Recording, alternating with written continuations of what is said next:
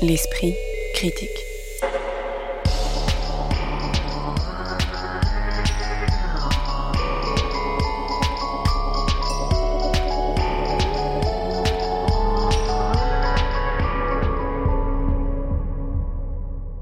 Mediapart.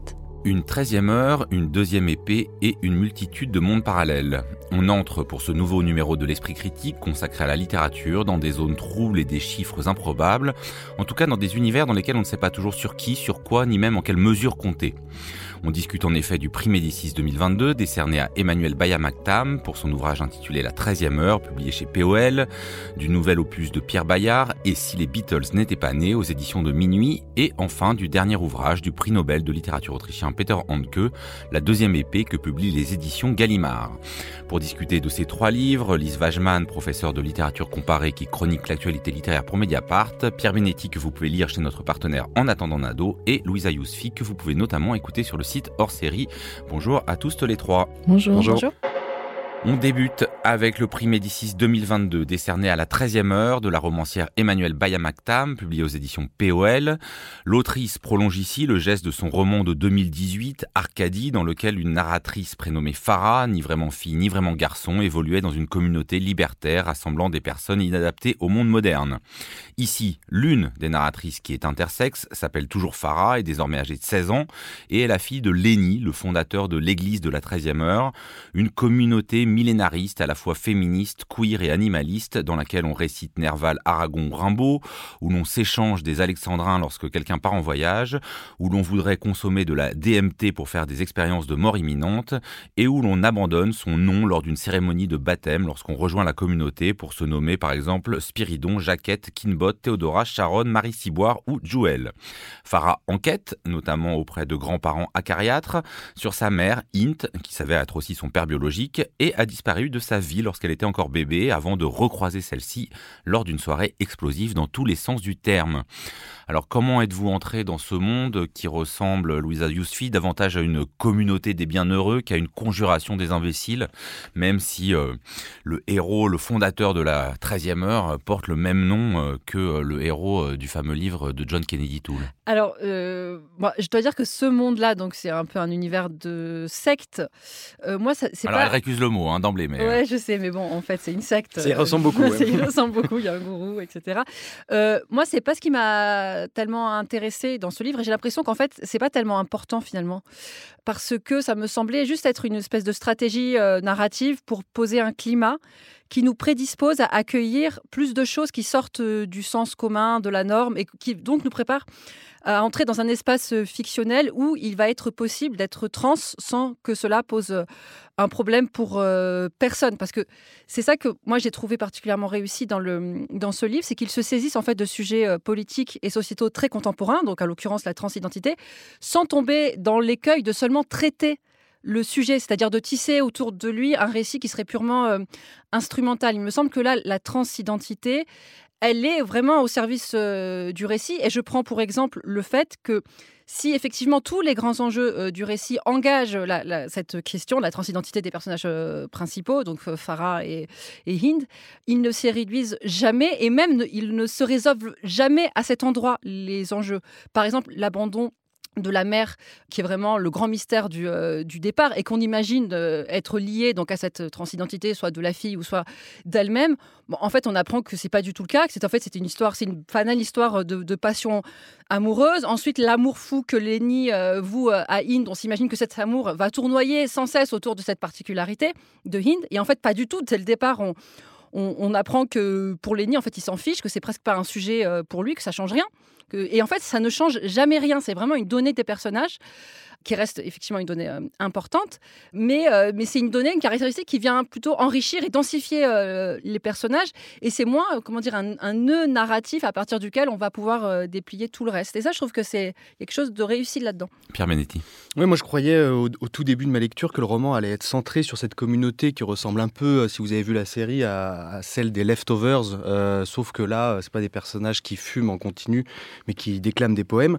Mais la, la, la communauté dit disparaît vite au profit d'une histoire familiale et de la thématique de, la GPA et de la transidentité. Et, je ne sais pas vous, mais pour moi, c'est la première fois que je lis un, roman particulièrement réussi, je trouve, sur ces questions-là.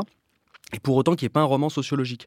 Euh, donc il y a une très grande joie qui vient de l'incarnation des personnages dans, leur voix, puisque donc euh, il y a une partie pour Farah, euh, une partie pour Lenny, une autre pour Int, et sont des personnages un peu semblables à, l'Orlando de Wolf, c'est-à-dire qui sont capables de se mouvoir dans leur propre liberté, peu importe le temps finalement dans lequel on est, peu importe la société dans laquelle on est, même s'il y a des, des références notamment à la pandémie. Donc ce sont 400 pages assez emportées. Alors faut prévenir que c'est quand même un roman assez bavard, euh, gourmand j'ai envie de dire, donc avec quelques longueurs parfois, euh, sur une intrigue finalement assez mince. Hein. c'est euh, la recherche en effet, comme tu viens de le dire Louisa, d'une mère et d'un père en, même temps. Et pour moi cette communauté poétique, elle relève plus d'un hommage aux, capacités de la littérature à promouvoir les métamorphoses, à décaler les normes, à mon sens, ça ne va pas assez loin. Euh, on pourra y revenir euh, après dans la, discussion. Donc je pense que c'est en effet un univers général où euh, le changement d'identité est possible. Non, mais c'est vrai que le, fait qu'on retrouve avec Farah et avec la communauté un peu le dispositif de Arcadie qui était vraiment pour le coup centré sur la communauté et peut-être une fausse piste en cette occurrence. Mais alors si on est effectivement dans un, un univers où il y a des personnages intersexes, transsexuels, transidentités, fluides comme on veut, est-ce que l'écriture euh, reste un peu trop straight euh, Lisa c'est exactement mon problème. C'est-à-dire que c'est un livre qui mm, met en avant sa fantaisie et qui est réel, qui peut être très drôle à beaucoup d'égards, alors que l'histoire pourrait être aussi une histoire tragique. Hein. Donc un, un, livre qui met en avant sa fantaisie, qui proclame tant mieux si c'est inventé, peu plausible et extravagant, dit un des personnages, et en même temps euh, cette histoire euh, très plaisante à lire, euh, qui met en avant la fluidité, la fluidité dans les genres, la fluidité dans les sexualités, ce qui est tout à fait convaincant, ce qui est montré de façon très, très juste et très tendre, donc qui défend un message assez complexe sur le fond, mais sous une forme qui est volontairement d'ailleurs, je pense, non complexe, voire euh, simplificatrice. Et ça me laisse complètement perplexe. Moi, j'ai eu le sentiment de lire un, livre pour enfants. Enfin, un livre pour adultes ou pour euh, jeunes gens, enfin young adults, comme on, comme on fait certains livres pour enfants, pas ceux que j'aime, je le précise. C'est-à-dire des livres qui emballent une idée centrale dans une fiction pas trop compliquée. Par exemple, il faut faire pipi sur le pot, c'est normal d'être jaloux de son petit frère, tout ça tous ces livres qui ne déplacent rien, qui visent au contraire à conforter des idées centrales. Bah peut-être qu'il faut déjà alors entendre un peu cette langue et c'est vous qui vous en chargez, Louisa Yousfi. Donc c'est un passage euh, qui se situe vers la fin du roman. Euh, donc c'est Hind qui, qui, est la narratrice et elle évoque un souvenir d'enfance. Ça commence comme ça. Donc des années plus tard, alors que j'ai mon premier boulot et mon premier appart, alors que je découvre les pouvoirs magiques que me confère ma beauté, alors que je découvre aussi et surtout la nuit parisienne qui sera ma patrie beaucoup plus sûrement que n'importe quel pays, on passe la camelle dans la boîte où je feins dédaigneusement de danser, sans doute la version longue avec Safi Boutella, mais peu importe. Instantanément, je suis saisie et transportée dans le passé, cette lointaine soirée algéroise où j'ai été si heureuse. Ce soir-là, non seulement on m'a laissé être une fille, mais j'ai découvert la magie du maquillage et la joie de la danse. Ce soir-là, non seulement on m'a laissé être une fille, mais chaque regard dans le miroir m'a fait entrevoir un avenir possible, une issue, une sortie par le haut.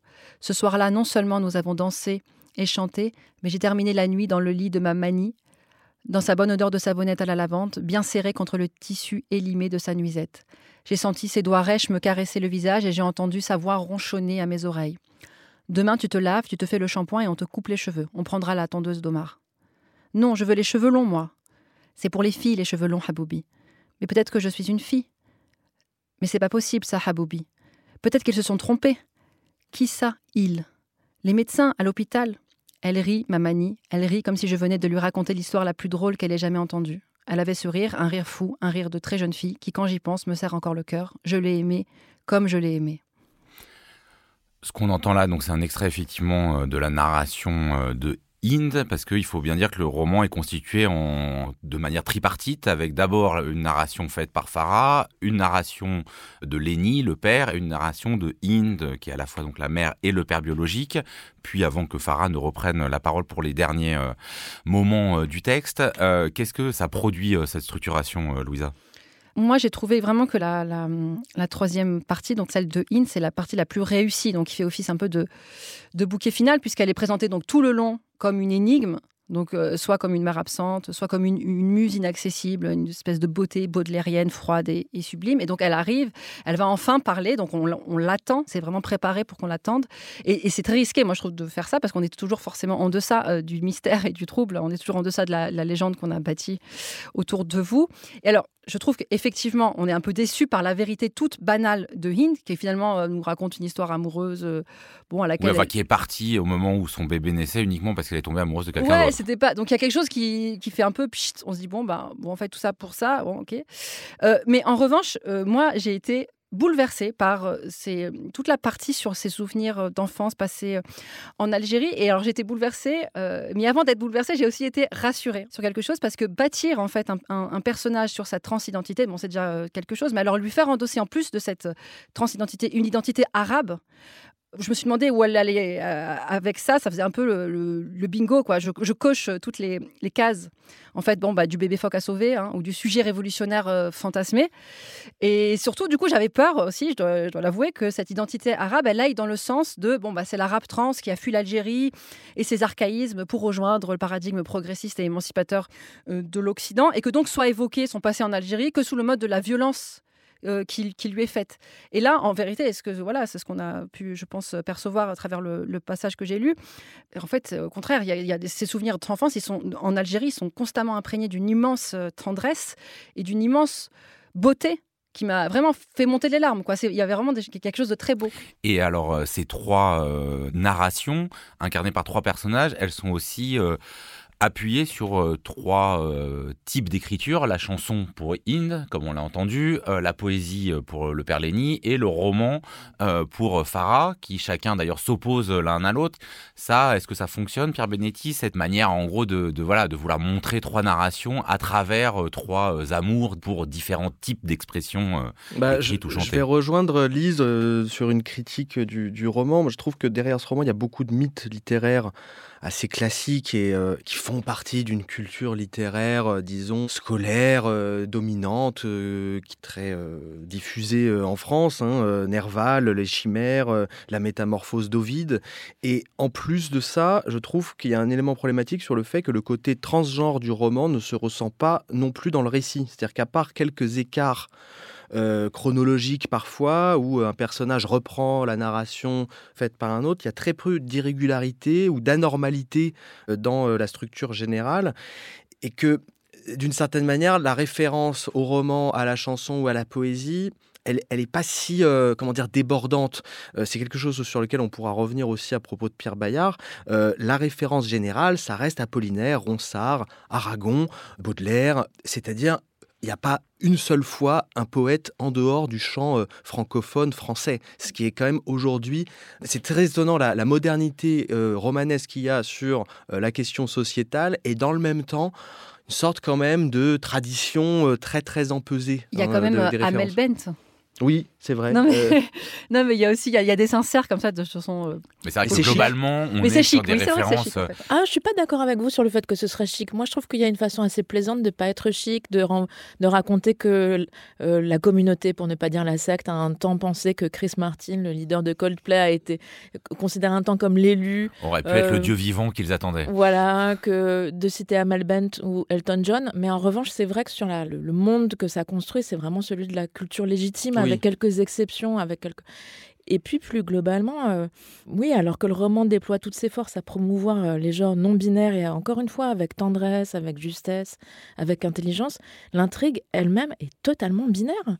Alors je pense de façon volontaire, comme dans les contes, soit les personnages sont des bons, ils sont pas toujours gentils, mais ils sont intéressants, ils sont beaux, ils sont forts, soit ils sont mauvais. Alors quand ils sont mauvais, c'est épouvantable, euh, le, le, mauvais frère du père, les mauvais parents du père, et la mauvaise mère porteuse. Alors, on peut beaucoup rire, enfin, on peut prendre du plaisir au fait que ça inverse. Pour une fois, euh, celle qui a les capacités reproductrices, c'est celle qui prend le plus cher. Donc, évidemment, il y a une petite satisfaction ici.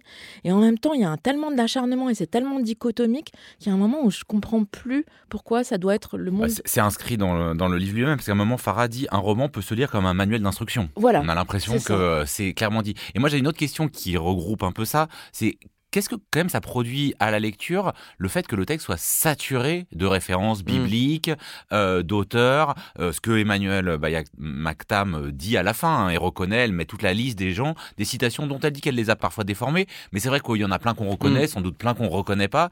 Qu'est-ce que ça produit ça, cette vraiment bah, saturation du texte? C'est ce que j'allais dire, c'est que moi, elle m'a pas trop dérangé cette saturation au sens où ça nous amène absolument pas au jeu de repérer la citation ou la référence, puisque sa technique, et elle la revendique très souvent Emmanuel Bayamaktam, c'est de rendre complètement soluble la citation dans le corps même du texte. Et donc très souvent, on ne peut pas se rendre compte de, l'appropriation qui est en train de, se jouer devant nous. Et je trouve que ça marche assez bien. La 13e heure d'Emmanuel Bayamaktam, prix Médicis 2022, c'est publié chez POL. L'esprit critique. Mediapart. Et si les Beatles n'étaient pas nés. Et le titre du nouvel ouvrage de Pierre Bayard, professeur de littérature à Paris 8 et psychanalyste, publié comme ses précédents aux éditions de Minuit titre peut-être moins bien trouvé que certains des précédents livres de ce théoricien de la littérature, auteur en particulier de Comment améliorer les œuvres ratées ou encore Comment parler des livres que l'on n'a pas lus. Ce livre-ci part de l'idée liminaire, pour citer la première phrase du prologue, qu'on n'arrête pas d'encenser les chefs-d'œuvre sans prendre la mesure des dégâts qu'ils provoquent. Il prend plusieurs exemples de la manière dont des auteurs, artistes ou œuvres aujourd'hui déconsidérées ont été éclipsés par de plus grands qu'eux, que seraient devenus les Kings si les Beatles ne s'étaient pas formés? Quel aurait été le destin et la réception de Camille Claudel dans un monde sans Rodin? Pourquoi le dramaturge anglais Ben Jonson, contemporain de Shakespeare, est-il tombé dans l'oubli sous l'effet de la reconnaissance du maître britannique du théâtre? L'auteur est convaincu à la fois de l'intérêt de l'Uchronie, qui consiste à imaginer ce qui se serait produit si les événements de l'histoire de l'humanité avaient pris un autre tour que celui que l'on connaît, mais aussi de l'existence d'univers parallèles, une théorie qui s'appuie sur certains éléments de la physique quantique pour défendre l'idée que les événements qui ne se sont apparemment pas produits dans notre monde adviennent cependant dans d'autres.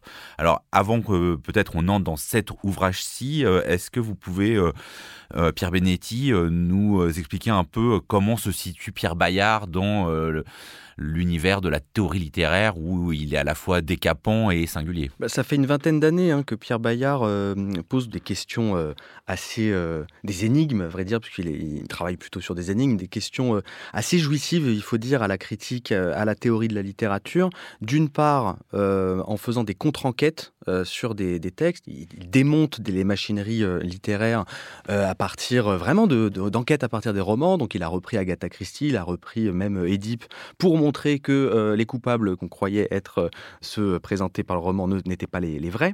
Et d'autre part, avec euh, des livres plus théoriques marqué par une très très forte ironie, conduit euh, par un narrateur dont on ne sait jamais trop, et c'est assez rare à vrai dire dans les essais, s'il correspond bien à l'auteur, puisque parfois il y a des incises où il prend la parole à première personne, et à vrai dire, on ne sait absolument pas s'il s'agit de Pierre Bayard. Et ici, il renoue avec une veine critique qu'il avait ouverte il y a longtemps, par exemple avec son livre où euh, il proposait de lire Proust sans les digressions, ça s'appelait Le hors-sujet, ou bien euh, son livre Peut-on appliquer la littérature à la psychanalyse? Donc contrairement contrairement en général, aux essais littéraires, c'est vrai, c'est très vif, c'est très joyeux, c'est très séduisant, on va, on, va y revenir, je pense, parce que les, les questions euh, théoriques et l'érudition sont solubles dans une écriture très alerte. Et il prend le temps, ce que ne font pas tous les auteurs d'essais, d'expliquer les notions, même avec un glossaire. Et il y a une vraie expérimentation littéraire qui est, euh, qui est devant nous. Donc voilà, c'est un peu sa manière de faire, qui est quand même euh, propre à cette collection aussi qui s'appelle Paradoxe, des éditions de minuit, où l'idée c'est de pousser le paradoxe au bout, cette fois-ci avec le, principe du et si. Et alors, euh, par rapport euh, à, aux différentes questions singulières que Pierre Bayard a pu poser au patrimoine euh, littéraire d'ailleurs, mais pas seulement, comment est-ce qu'on peut situer cet ouvrage-ci, Lise Wajman bah, donc il, euh, il, déploie à nouveau une, fiction théorique euh, posant des, idées qui semblent complètement loufoques à première vue. Donc ici, euh, les dégâts qu'ont causés les chefs-d'œuvre sur le reste de la littérature. Donc c'est cette hypothèse ironique qui va avoir des conséquences sur une relecture. Alors non seulement de l'histoire de la littérature, mais aussi, on l'a dit, il est question des Beatles, mais aussi à la fin d'un couple de peintres faussaires. Donc en gros, c'est une relecture de l'histoire de l'art en, général. Oui, puis même au-delà de l'histoire de l'art, puisqu'il imagine un monde sans Marx, c'est ce que Proudhon euh, aurait pu bénéficier, enfin non, Proudhon en, particulier, l'humanité en général, si euh, Marx était mort de tuberculose un peu plus jeune?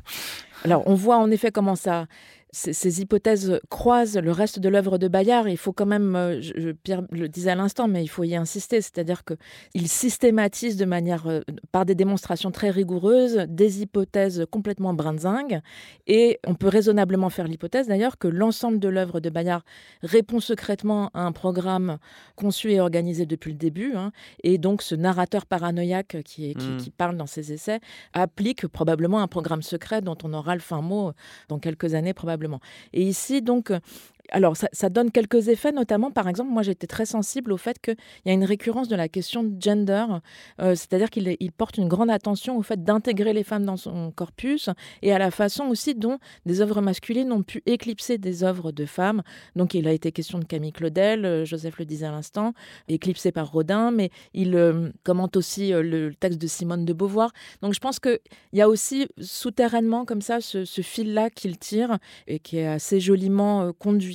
Louisa Yousfi. Ouais, moi je suis assez d'accord. Je trouve ça très comment dire, charmant. ça m'a charmé. C'est, non, mais c'est toujours savant, érudit et ludique. Mais après, qu'est-ce qu'il fait de ce ludisme? C'est savoureux. Bon, déjà, il en fait comme une expérience intellectuelle. Je veux dire, euh, moi, ça m'intéresse effectivement de, d'imaginer.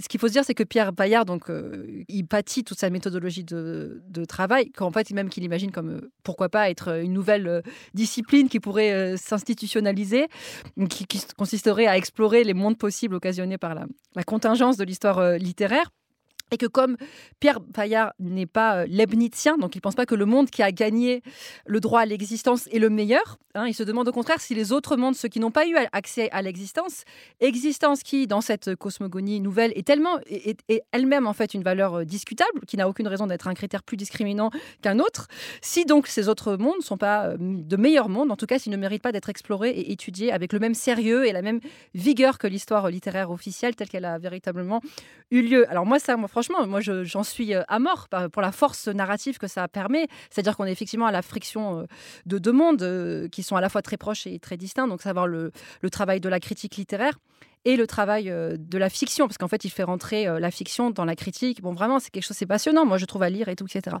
en revanche, il y a juste il y a une exception dans, ce livre, c'est le chapitre sur Marx. En fait, euh, le monde sans Marx, euh, autant moi je lisais ça comme euh, sa démarche, comme presque une démarche d'émancipation des carcans de la critique traditionnelle, autant là dans ce chapitre, j'ai presque ressenti la dimension idéologique en fait qui se trahissait dans, dans son geste, et j'ai même commencé à me méfier de, de tout le reste parce qu'en fait, bon, il fait un, raccourci. Bon, il en fait souvent le raccourci. Donc, si Marx n'était pas était, était, mort enfant, du coup, des millions de morts seraient sauvés. Bon, ok. Et, en fait, il ne, il va, il ne va pas nuancer la chose, il va enfoncer le clou euh, ensuite euh, en parlant du marxisme qu'on a d'un paradigme, comme un, dogme, un truc totalitaire, etc. Bon, bref. Et alors j'ai trouvé ça tellement caricatural euh, qu'il euh, m'est apparu euh, toute son entreprise et que j'ai comme une espèce d'apparition. En fait, je me suis rendu compte que cette entreprise c'était finalement aussi une, entreprise de la distinction ultime.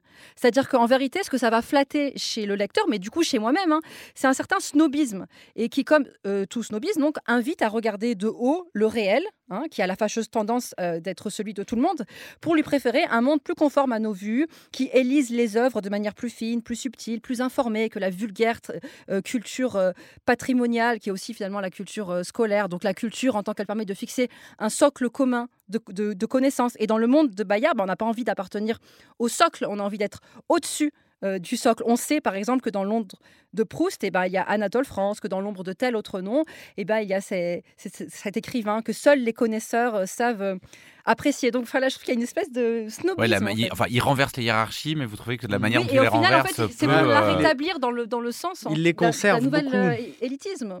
D'une certaine manière, il les conserve beaucoup parce que euh, moi j'avais une question où je, suis, un peu resté sur ma faim, à vrai dire, sur le fond théorique euh, qui est proposé euh, par le livre. Parce que est-ce que ce serait être trop positiviste, on va dire, puisqu'on est un peu parti en philosophie, que de préférer l'analyse de ce qui a eu lieu euh, plutôt que de ce qui aurait pu avoir lieu Franchement, c'est une vraie question. Parce qu'on aurait aimé mieux comprendre les mécanismes qui ont fait que Shakespeare, puisque c'est euh, il y, a un chapitre là-dessus, c'est plus répandu que Ben Jonson et que certaines œuvres, au contraire, ont été marginalisées. Euh, sur, le, sur ce sujet, la question, par exemple, des traductions, elle est gigantesque il ne l'aborde absolument pas. Moi, ça m'intéresserait énormément de voir ce qui aurait pu avoir lieu, mais à partir des marginalisations qui ont eu lieu, euh, des, euh, des, références qui ont été mises euh, au centre du, du canon littéraire. Pour que ça marche, il aurait fallu pour cela, par exemple, un narrateur qui efface entièrement, par exemple, les Beatles de sa mémoire et écrive une histoire sans eux. Or, ce titre est très trompeur parce que non seulement euh, les Beatles n'occupent euh, qu'un chapitre, mais surtout, il ne s'agit pas du tout d'imaginer un monde sans les Beatles, mais d'imaginer simplement qu'ils ne seraient pas devenus aussi euh, célèbres que les, Beatles. Donc finalement, les, dés sont un peu pipés à, mon sens parce que Pierre Bayard oppose les Beatles et les Kings, Marx et Proudhon, Shakespeare et Ben Jonson, Rodin et Camille Claudel, c'est-à-dire des noms qui sont quand même reconnus. Et, je doute un petit peu de voilà de, la, de, l'efficacité de la démonstration. Alors le, livre de Pierre Bayard, il est composé euh, de quatre parties qui correspondent à autant euh, de manières dont certains chefs-d'œuvre ont pu faire du tort à d'autres œuvres. C'est un peu ça l'idée. Euh, les, parties s'appellent successivement éclipse, influence, influence rétrospective et intervention. Est-ce qu'il y en aurait qui fonctionnent un peu plus que d'autres, Lise Vajam? Parce que moi j'ai l'impression que par exemple sur Proust et la manière dont il a changé le canon, la manière mm. de lire, et donc complètement disqualifié des écrivains comme Anatole France Là, ça, là, on, là on voit vraiment. Ah oui, on le voit vraiment. Et euh, il cite d'ailleurs à ce sujet le bon mot d'Anatole France pour, sur Proust Que voulez-vous, la vie est brève et Proust est si long. Euh, mais c'est, la démonstration est très efficace, c'est-à-dire, euh, elle est aussi très efficace au sujet de Kafka, la mm. manière dont Kafka a créé ce qu'il précède, c'est-à-dire l'adjectif kafkaïen et comment on peut lire rétrospectivement des auteurs qui précèdent Kafka de manière kafkaïenne. Alors, Louisa indiquait qu'elle avait une résistance à l'endroit de Marx que je, partage, mais j'ai aussi, je dois ajouter une autre résistance à l'endroit de l'hypothèse sur Louise Labbé, dont il a déjà été question euh, dans, ces, dans cette émission, et donc je ne peux pas laisser passer. Euh, puisqu'il reprend euh, l'hypothèse selon laquelle Louise Labbé serait l'invention de poète lyonnais, ce qui lui plaît beaucoup, puisque c'est la création d'un comme ça d'une fausse figure euh, qui euh, permettrait qu'il met au service d'un discours de promotion des, des femmes, alors qu'il me semble que ce que produit cette hypothèse, c'est exactement l'inverse.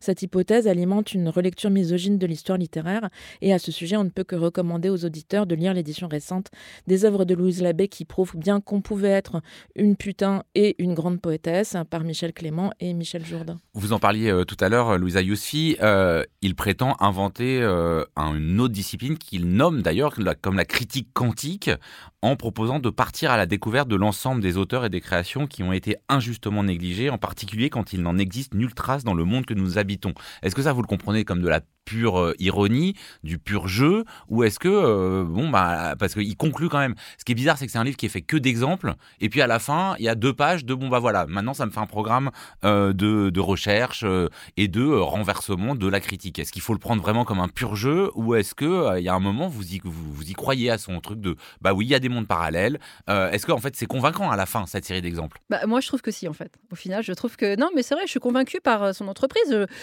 Lui-même, en fait, il, il amène euh, tout en, euh, en ironisant énormément. Donc, du coup, on ne sait pas si véritablement il est sérieux, par exemple, dans ce que je disais tout à l'heure, d'institutionnaliser la discipline, euh, qu'à l'université, il y a des cours comme ça, du chronie littéraire, etc. Mais en même temps, on sent qu'il y croit hein, quand même à, son, à son, Oui, d'autant qu'il objet. Il, je prend comme exemple l'histoire où il y a eu tout un mouvement de, bah voilà, imaginons ce que peut nous éclairer sur, y compris la réalité que nous connaissons, d'envisager d'autres formes de possibles. Mais, et puis dans, dans, les faits, je veux dire, toute son œuvre est, est, bâtie sur, sur ça. Je il, nous, il nous fait une démonstration euh, à travers mais tous ces Mais qui est une démonstration de romancier, à vrai dire, qui prend la forme d'un essai. Mais pour moi, Pierre Bayard est un écrivain qui, euh, qui choisit la forme de l'essai. Et, c'est ce que disait oui, euh, tout à l'heure. Il ne faut pas non plus, je trouve, porter, donner trop de sérieux à toutes les démonstrations qu'il propose. Euh, ou alors, euh, ou alors on lui, il faut apporter une, lecture extrêmement fine. Moi, par exemple, euh, Pierre Bayard ne remet jamais en cause une norme qui est celle du roman. Le fait que le roman soit le genre majeur il, aurait pu imaginer un, monde parallèle où le roman n'a absolument pas réussi. Et ça, il n'y touche pas du tout. Et alors, vous parliez tout à l'heure d'un programme, Lise Wajman, sans doute, dont on ne découvrira que la fin. Est-ce que là, on est aux limites du programme ou pas? Eh bien, je n'en sais rien. Mmh. Euh, en tout cas, ce qui est sûr, c'est que, euh, au fond, le livre ici nous propose comme une collection. Euh, Pierre rappelait tout à l'heure qu'il y a des livres de Pierre Bayard qui se présentent comme des enquêtes, et donc avec une intrigue et d'autres qui se présentent plutôt comme là il y a un côté boîte de chocolat. On a ou série de petites nouvelles pour reprendre la métaphore du plutôt euh, de la fiction et donc on n'a pas un trajet démonstratif mais plutôt des exemples déclinés autour d'une question centrale plutôt qu'une une intrigue. Et c'est peut-être ce qui nous laisse un peu sur notre faim euh, in fine, mais on a vraiment le plaisir de goûter chacun mmh. des chocolats. Mmh. Et si les Beatles n'étaient pas nés, c'est signé Pierre Bayard et publié aux éditions de Minuit. L'esprit critique. Mediapart. On termine cette émission avec le dernier livre du prix Nobel de littérature 2019 Peter Handke, intitulé La deuxième épée et sous-titré Une histoire de mai, publié chez Gallimard et traduit de l'allemand par Julien Lapère de Cabane. Il s'agit du récit en deux parties, la première intitulée Vengeance tardive et la seconde La deuxième épée, d'une expédition de représailles longuement mûrie mais pourtant retenue de la part d'un narrateur cherchant à venger l'insulte d'une femme commise envers sa mère. Cette expédition nous mène à travers l'île de France, en passant notamment par Port-Royal des Champs, en vallée de Chevreuse, où l'on croise le spectre de Blaise Pascal, pour aboutir à l'emploi d'une deuxième épée qui n'est en tout cas pas l'épée d'acier qui aurait pu faire verser le sang. Euh, voici donc le visage d'un vengeur, me suis-je dit à moi-même devant le miroir le matin avant de me mettre en route. Ainsi commence le voyage à la fois géographique et littéraire que propose ici Peter Handke. Est-ce qu'il vous a emmené avec lui, Lise Wajman alors, il faut peut-être euh, commencer par rappeler donc, que c'est le premier livre euh, de Hanke euh, qui est paru donc, en 2020, premier livre après qu'il a eu le prix Nobel, prix Nobel qu'il a reçu en 2019 et qui s'était assorti de controverses sur lesquelles je vais revenir dans un instant, mais c'est un livre qui a été écrit avant qu'il ne reçoive le prix Nobel. À cet égard, le sous-titre est important, une histoire de mai, c'est-à-dire donc en fait écrit avant que euh, Hanke ne redevienne cette figure publique et controversée. Controversée pourquoi? Il faut s'en rappeler, hein, il s'était rendu en 2006 au funérailles de Milosevic. En fait, il faut tout simplement se rappeler du fait que Hanke est autrichien euh, de mère euh, euh, slovène, mais autrichien qui cultive une nostalgie d'un empire multinational et qu'il avait fait de Milosevic le dernier représentant d'une conception de, la Yougoslavie comme utopie multinationale en refusant de voir que c'était également un génocidaire. Alors, c'est pas indifférent, je pense, on le lit en y pensant tout de même, puisque ce récit est une histoire de vengeance, donc une vengeance que porte un narrateur masculin contre donc une femme, vous le disiez à l'instant, qui est censée avoir insulté, enfin qui a, qui aurait insulté sa propre mère. Il y a peut-être une source autobiographique à cette histoire, qui est que euh, en 2014, la metteuse en scène Cathy Mitchell avait monté un roman de Hanke, Le Malheur indifférent, dans lequel Hanke évoquait le relate le suicide de sa mère, et elle avait monté ce, texte à Vienne en, choisissant comme toile de fond une foule saluant euh, l'arrivée d'Hitler, et elle avait inséré une photo de la mère de Hanke dans ce dans cette image. Donc c'est sans doute la source autobiographique de ce récit, mais après, Sachant qu'une scène un peu centrale euh, du livre euh, décrit euh, l'équivalent de ce que là vous êtes en train de, voilà, de, dire. Il va se venger d'une femme qui aurait été, qui aurait accusé sa mère d'être une fidèle, une fanatique du parti nazi. Donc il y, a, cette source-là sans doute, mais en même temps on bascule tout de suite dans quelque chose de beaucoup plus, je dirais, mythologique. Enfin, je crois tout de suite hein, dans un univers complètement presque halluciné, un peu fantasmatique, un peu, un peu onirique plutôt. Euh, un peu beckettien, de l'errance, etc. Alors, on est à la, lisière comme ça du mythe et, de, et du rien, et, du, et, c'est assez grandiose. Donc, euh, c'est assez intrigant. Louisa D'abord, je dois avouer que j'adore les histoires de, vengeance de manière euh, générale. je trouve vraiment que c'est une des situations dramatiques les plus riches et les plus fécondes dans l'art de la fiction, l'art fictionnel. Alors, Mais sauf que celle-ci reste un peu dans un halo. Donc, alors, au début, on a quand même quelque chose qui répond au canon du, genre. Donc, une histoire de famille, le sentiment que l'ordre du monde tout entier réclame la, vengeance, donc que tous les éléments de la nature confortent et accompagnent le narrateur dans l'accomplissement nécessaire de sa mission. Le fait que le narrateur prenne littéralement forme, donc avec ce que vous aviez rappelé à travers son miroir, comme étant le visage du vengeur, donc vraiment avec on, lirait presque un V majuscule, donc quelque chose comme un, personnage mythologique, hein, une, fonction ancestrale qu'il endosse un, beau matin. Et alors là, alors là du coup, soit on, peut s'en réjouir ou s'en désoler.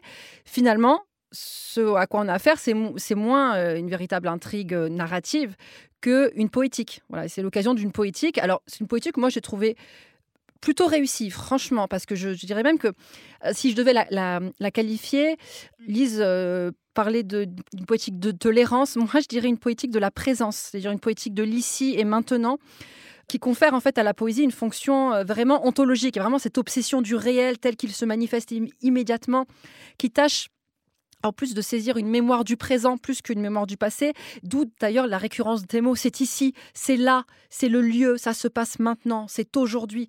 Et, voilà, et je trouve que finalement, c'est assez pertinent d'avoir adossé cette poétique euh, à, cette histoire de, vengeance, puisque précisément la, vengeance, quand on décide de, l'accomplir, c'est vraiment un grand moment de présence à soi. C'est un moment où on va renouer avec euh, des pulsions euh, vitales. Il y, a, ce truc un peu, ça, ça va se jouer ici et maintenant. Donc l'honneur d'un être va se jouer maintenant. Et du coup, à partir du moment où on se dit ça, bah, effectivement, tout reprend forme et, une densité qui est propice à des épanchements poétiques. Pierre Benetti, sur ce sentiment, je pense qu'on a un peu tous su d'avoir à la fois une écriture très tenue, mais euh, une narration, une histoire assez ténue, avant qu'on entende un extrait euh, du, livre lu par Lise Wajman, qu'est-ce que vous, euh, comment vous êtes entré euh, dans ce voyage à la fois onirique et très ancré néanmoins dans certains paysages? Pour moi, c'est un texte magistral, enfin qui, qui, nous fait renouer avec le monde, qui nous dit sans cesse, et d'ailleurs je le cite, et regarde, regarde encore, et entend, et la regarde, et entend encore. Il y a quelque chose de très fort dans ce geste de sortir de chez soi, de courir loin euh, euh, de l'histoire personnelle, mais aussi de, l'Europe, hein, puisque euh, ce narrateur va trouver une inscription où il n'y avait rien à déchiffrer, alors qu'il n'arrête pas de déchiffrer sans cesse le réel et à chercher des signes partout. cette inscription, c'est aujourd'hui, le 8 mai 1945, sonnent les cloches de la victoire. Et donc, il y a, quelque chose, je trouve, de désarmant devant cette... C'est pas une fuite, c'est une c'est vrai que c'est une sorte d'errance, de, de, voyage intérieur, et en même temps où l'intériorité rencontre systématiquement les éléments euh, euh, du réel extérieur, euh, avec une puissance visionnaire du moindre bout de chose. par exemple, le bruit, décrire le bruit du conteneur à poubelle, je, n'ai jamais lu un paragraphe d'une puissance comme ça, ou décrire des types qui zonent devant une gare, avec qui il va boire au goulot une bouteille de vin, enfin ce narrateur je ne sais pas comment vous dire, mais j'étais euh, simplement pris par euh, l'épaisseur, la sensibilité et le mystère qui nous sauvent de la platitude du réel et du monde de la technique dans lequel on est tous pris. Lise, vous nous en lisez un extrait et c'est le tout début. Voici donc le visage d'un vengeur, me suis-je dit à moi-même devant le miroir, le matin avant de me mettre en route. La phrase m'échappa sans bruit, et cependant je l'articulais, remuais, la prononçant en silence, très distinctement les lèvres, comme pour la lire sur mon reflet et la prendre par cœur une fois pour toutes. Pareil monologue, pour moi habituel, et pas seulement depuis ces dernières années, me parut à ce moment-là quelque chose d'unique, et au-delà de ma personne, d'inouï. Ainsi parlait et apparaissait un être humain qui était sur le point, après tant d'années d'hésitation, d'ajournement et entre-temps d'oubli, de quitter sa maison pour exécuter une vengeance depuis longtemps mûrie, certes, peut-être pour son propre compte, mais aussi dans l'intérêt du monde, au nom d'une loi universelle, ou bien juste, pourquoi juste? Pour effrayer et réveiller une opinion publique, laquelle? La leur. Alors, ce début, il est remarquable. Alors d'abord, la première chose qu'on peut dire, c'est que c'est c'est génialement traduit. Alors, le, donc par, euh, par euh, Julien Lapère de Cabane, qui est également euh, traducteur du turc et du suédois. Malheureusement, ce traducteur est également l'auteur, de, sous le pseudonyme de, Julien Sirac, d'un livre qui s'appelle Déshumanité, qui est un livre complotiste. Mais c'est peut-être un très mauvais essayiste, mais c'est un remarquable traducteur. Et on voit tout de suite comment on est à la fois pris est complètement égaré. Et le, projet de, de Hanke, il nous dit qui va raconter une troisième épopée homérique. Le livre s'appelle La deuxième épée, renvoyant à une citation euh, de l'évangile de Matthieu qui est mise en exergue du livre. Et en même temps, euh, comme on, comme on l'a dit les uns et les autres, on est donc euh, face à un personnage qui est mi-bras armé de Dieu, mi-Hamlet qui vengerait sa mère plutôt que son père, mais qui en même temps est d'emblée en proie à l'errance. D'ailleurs, il écrit, il dit, prendre d'abord la mauvaise direction faisait partie du plan. Donc on est au bord, on est tout le temps en train de, au bord du délire, dans le passage, c'est toujours en déplacement, c'est toujours insaisissable, on ne sait pas très bien où on est, mais ce qui subsiste quand même, c'est une inquiétude généralisée euh, qui se manifeste dès ce début. Euh, pour effrayer et réveiller une opinion publique. Et je crois que moi, ce qui m'inquiète quand même dans le livre, je trouve que c'est de la grande littérature, mais ce qui m'inquiète dans le livre, en fait, c'est le rapport euh, à ce que c'est que euh, la violence, celle qu'on veut voir, celle qu'on ne veut pas voir, et celle dont on accuse les autres, et celle qu'on revendique pour soi. Et sur cette violence, il y a aussi un moment où le narrateur dit meurtrier, je me sentais et me savais né, meurtrier mais nullement vengeur. Vous avez compris quelque chose à ça, Pierre Benetti? Bah, après, je vais pas euh, dire comment se termine le, cette, cette euh, épopée vers la vengeance. Hein, bah, moi, mais j'aimerais bien parce qu'en fait, je, crois ne pas avoir compris. Bah, la deuxième épée, c'est celle de la fiction et de l'imaginaire, c'est la littérature. Euh, est-ce qu'il exécute sa vengeance? Il est, Je sais même. Non, il, il l'a déjà. en écrivant? Il l'a tellement ah, pensé qu'elle est déjà exécutée. Il n'a même pas besoin de faire le geste de trop, qui serait de trop en fait, et qui souillerait le monde, enfin d'une mm, certaine mm, manière. Mm. Il y a une phrase que je trouve magnifique et qui dit bien quelque chose. C'est euh, mais les rois du passé sont morts et nous avons besoin de déguisement et d'imagination. Euh, l'épée, c'est celle du roi. On n'est plus dans une, on n'est plus à l'époque d'Hamlet. Et euh, si on peut retrouver une sorte de force, c'est bien dans, dans l'imaginaire. c'est un peu le deuxième corps du roi aussi. Hein. c'est tout cet imaginaire là où le corps réel et le corps de l'imaginaire ne font plus qu'un, mais la littérature nous permet de renouer avec celui de l'imaginaire. Il y a un autre mot euh, dont euh, le narrateur dit un moment qu'il est important pour lui, c'est alors pas exactement l'imagination, mais un autre qui est traduit de l'allemand, der Schein, l'illusion. L'illusion à la fois dans son ambiguïté euh, positive et négative, mais en insistant sur le côté positif qu'il aurait du sens de lumière, d'éclat, de sentiment, de halo, de gloire. Est-ce que là, on comprend quelque chose du projet de, de Henke pour oui, vous, tout à fait. Il, il écrit L'illusion est matière des matières, matière originelle. Donc il oppose au fond ce programme de l'illusion, de l'écriture de l'illusion, à un programme qui serait un programme de littérature de la révélation type euh, euh, paranoïaque. Hein. je, le cite encore, le je vois quelque chose que tu ne vois pas, ce n'est pas mon truc. Donc mon truc, s'il existe, c'est percevoir ce qui se grave dans mon imagination. Donc il revendique le fait de ne pas vouloir voir ce qu'il ne veut pas voir. Et dans mon imagination, je le cite toujours, il n'existe plus sur Terre de justice sans violence.